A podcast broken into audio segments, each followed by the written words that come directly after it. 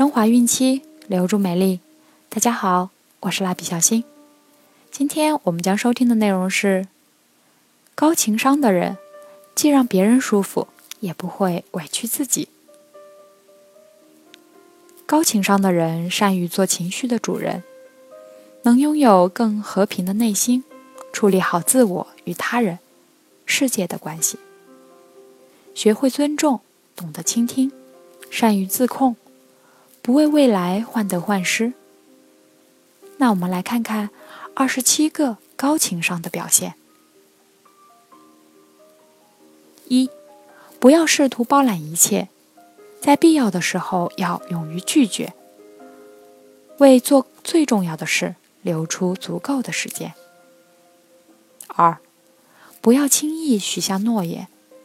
但如果答应别人的事情，一定要尽力去完成。三，清楚自己的优势和短板，充分发挥自己的最大优势，来弥补自身的不足。四，聊天的时候少用我，多说你，让对方感到自己得到了重视。五，多用我们、咱们。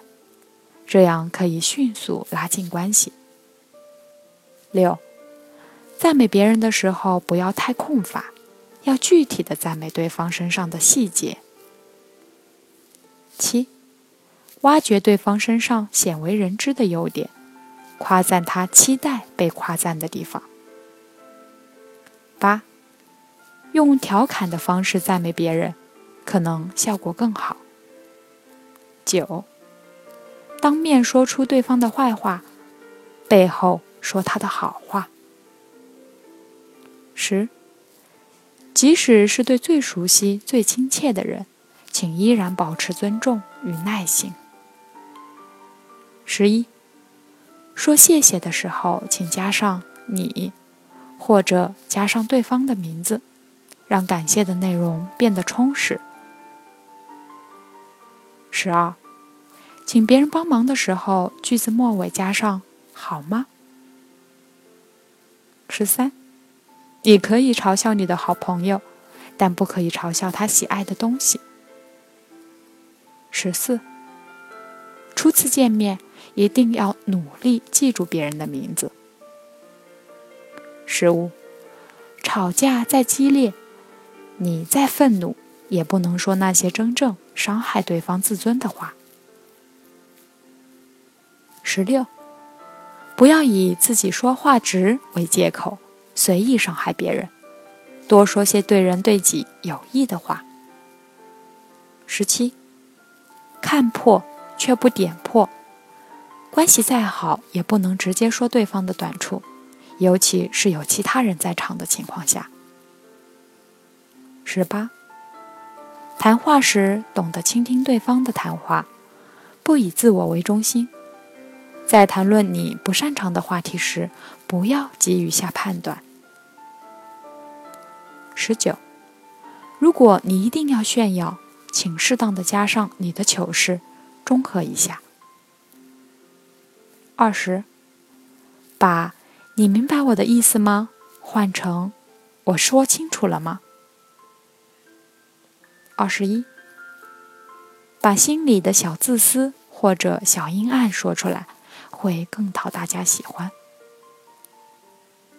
二十二，用有趣的方式自嘲，更能获得别人的好感。二十三，请把每一句“我不会”都改成“我可以试着学一下”。二十四，当自己情绪激动时，请先停下来，问问自己想说的话，是想发泄。还是想表达。